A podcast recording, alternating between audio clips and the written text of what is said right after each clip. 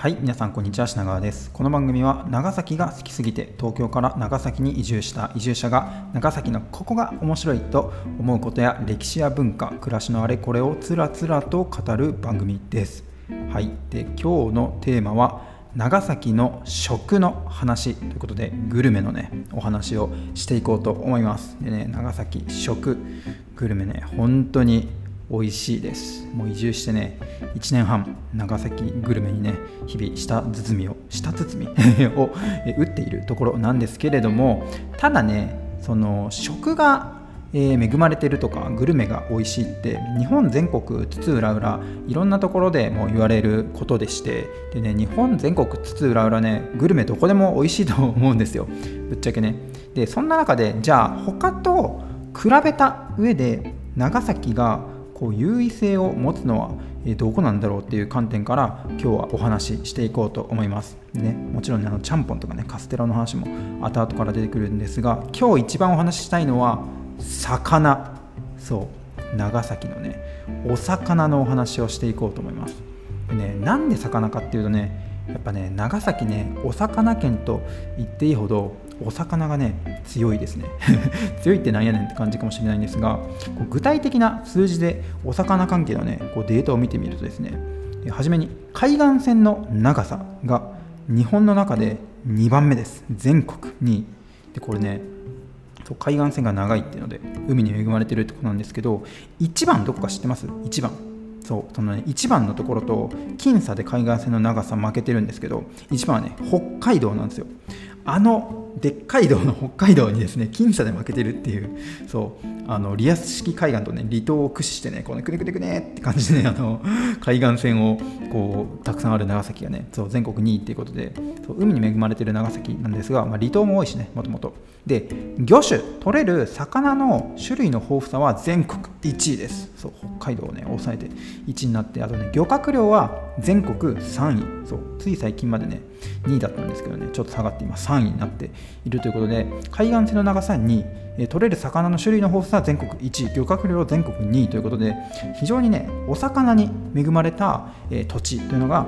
長崎県かな。これは県の特徴でございます。でね魚ね美味しいんですけど日々の暮らしの中でこうね感じるところで言うとあの街の中にある定食屋さんとかあとお魚さん魚屋さんがやっているこうお昼のねランチのお店とかで800円台とかでですねあのお刺身もりもりの定食食べれたりもう豪華なねお寿司定食とか食べれちゃうんですけどこれがねボリューム満点だしすごい美味しくてですねあの今はねほんと幸せな気分で食べてるんですけど移住当初はちょっとね あの半分切れるっていうかなんか怒るっていうかなんか俺が向こうで何千円とかかけて食べてたのにやっとの気持ちでね東京とかいる時なんかこっち長崎の人はこんなに安く手頃に美味しい魚食べれてたんかいって感じで ややおこな感じで、まあ、半分冗談なんですけどそうそんな感じでね手軽にこうお刺身お寿司のねランチ食べれたりあとはですねお魚屋さんでこう300円とかね数百円の単位でなんかあれはおつまみとして売ってるのかな刺身のねこうパックが売られてたりしてこれがですねめちゃくちゃ美味しくてですねそれをねおつまみに夜飲むのもいいしこのこの間友人とですね手巻き寿司をね食べたんですけどその刺身パックをね何個か買ってそういう感じですね。お魚屋さんでね美味しい新鮮な魚を買えるっていうのも非常に、えー、楽しいお魚な感じなんですがそうそう。で私はですね、まあ、長崎市の長崎市街地中心部に、えー、暮らしているんですがあの以前長崎県の北部に行った時あの平戸とかですね松浦とかあとは離島に行って壱岐とか対馬とかに行った時にお魚食べたんですけど県北の魚またねこれが非常に美味しくてビビったんですけどあの最初平戸に入って松浦行って壱岐行って対馬行ってみたいな感じで県北をね北上したんですけど平戸で食べた刺身がですね衝撃的に美味しくてあれ何の刺身だったんだろう。アジかな？何かな？刺身がもう衝撃的に美味しくてもう県北行った時にもうほぼ魚しか食べなかったんですけどめちゃくちゃうまいっていうので特にあの平戸の隣にですね松浦っていうところがあって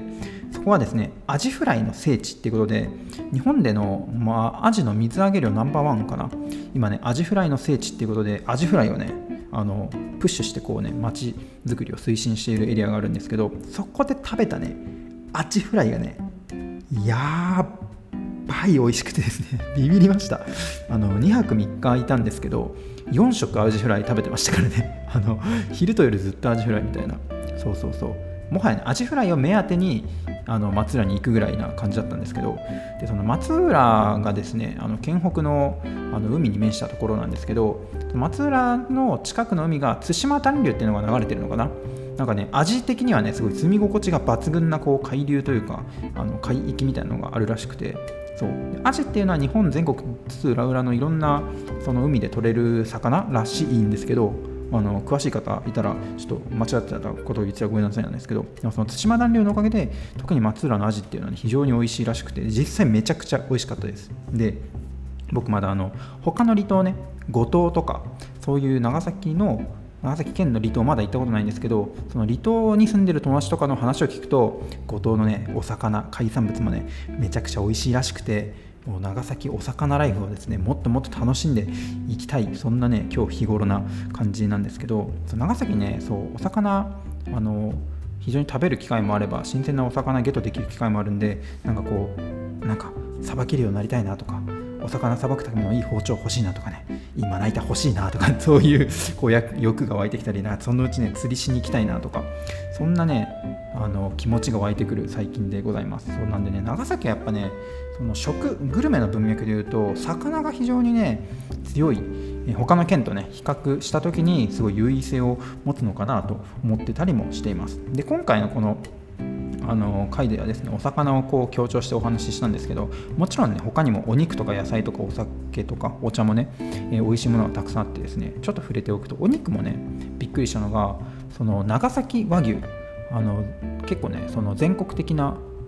和牛の何て言うんですかね品評会とかであの高い、ね、賞。日本一内閣総理大臣賞かな。そういう系の非常に高いレベルの賞を取ってる長崎和牛だったりあとね五島牛もあれば壱岐牛もあれば結構ねブランド和牛が多かったりあとね長崎のスーパー結構ソソーセージハムとかがよく売ってて雲仙ハムね。人類が銀河系に誇るうまいハム雲仙ハムっていうね半端ねうまいねハムがあるんですけどそんな感じでお肉も結構充実してたりするし野菜なんかね島原半島っていうあの火山の、ね、恵みで生まれた半島があるんですけどあの島原の乱とかの舞台になった島原ですね。そこから取れる、ね、野菜がねめちゃくちゃうまい。本当に。あの以前バーベキューで焼いて食べたことがあるんですけどビビるほどうまかったです。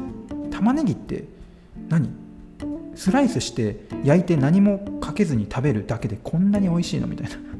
そうそう。あとねピーマンとかもねあの切らずに丸焼きでバーベキューするとあの種とか取らずにピーマンその買ったそのままの丸焼きとかで食べても美味しいんですけど野菜もお肉も美味しい。お酒で言えば息はねあのあれがありますからイキゴールドっていう焼酎があって麦焼酎なんですけどあ魚の話から他のグルメの話になってるんですけど、つらつらお話しするとですね、長崎県北にですね、壱岐というあの離島が、島がありまして、そこは麦焼酎発祥の地なんですけど、あの壱岐というのはですね、非常に平地が多い、えー、島でございまして、長崎県内で2番目に大きい平野があったのかな？そうそう、長崎ってね、平地が少ないのと、米が取れる何て言うんですか水田がね非常にこう限られてる土地なんですけどそれでも例外的に壱岐は非常に平地が多くてあの米どころっていうふうに言われてる壱岐なんですけどそんな米どころの壱岐なんですけどできるのは麦の焼酎なんです。これちょっと不思議じゃないですか。たくさん米取れるのにあ米で日本酒作らないんだみたいな。麦焼酎なんだ。米が取れるんだったらね、あのー、日本酒作ればいいじゃないですか。日本酒お米からできるんで。でもね麦焼酎。これはねストーリーが面白くてあのいっぱい米取れるんですけどそのね取れた米がね年貢で全部持ってかれちゃってあの悲しみに暮れながらねあのお米ないんだけどお酒飲みたいよねっていうので麦であの焼酎をね作ったっていうのが麦焼酎の始まりらしいんですけどそう悲しみの中で作った麦焼酎。でもそれが今ではですねあの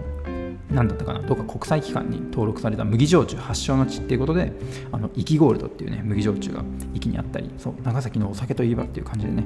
皆さん長崎の人好きな、えー、イキゴールドなんですけどお酒もあればお茶もねあのそのぎ茶美味しいねお茶もあったりするんでそう魚以外にももちろんねお肉野菜お酒お茶たくさんあります。でそう今日魚の話したんですけどもう一個付け加えて最後ね長崎グルメの魅力のもう一個。なんかすごい魅力的だなって思うところはですね他の地域と比べて。あの長崎といえばやはりグルメといえばちゃんぽんとか皿うどんとかカステラとかねこういうのが代表筆頭格だと思うんですけど他にもねしっぽく料理っていうこう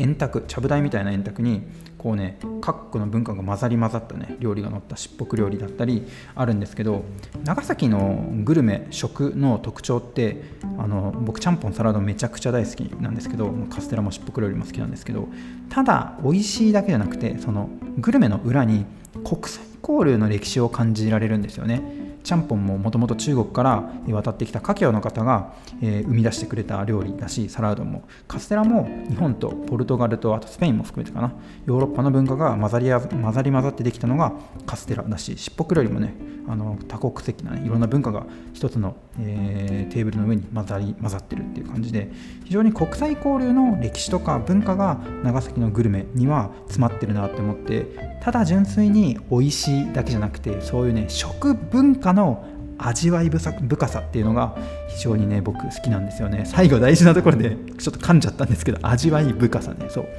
そんな感じですね。長崎の食っていうのは非常に